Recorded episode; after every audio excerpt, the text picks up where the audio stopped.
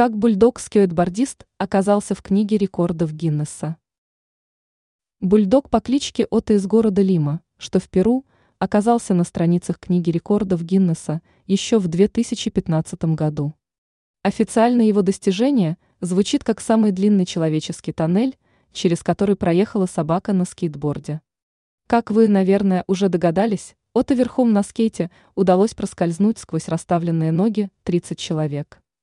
Согласно требованиям книги, все участники стояли лицом в одном направлении, широко расставив ноги, чтобы бульдог мог беспрепятственно проехать, никого не задев. На то, как Ото ставит рекорд, собралась посмотреть огромная толпа, а видео с достижением пса просмотрели миллионы людей из разных уголков планеты. Так собака в возрасте трех лет стала всемирно известной.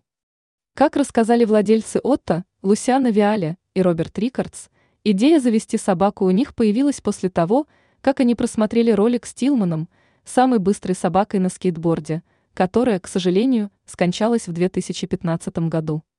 Вскоре очаровательный щенок начал выполнять всевозможные трюки, заниматься серфингом, играть в футбол и, разумеется, кататься на скейте. Однажды, когда Лучана и Ота играли вместе, она увидела, как ее собака мчится к ней на скейтборде так быстро – что ей пришлось раздвинуть ноги, чтобы он промчался, не задев ее. Так девушке впервые в голову и пришла мысль о том, чтобы попытаться установить рекорд, воспользовавшись человеческим туннелем.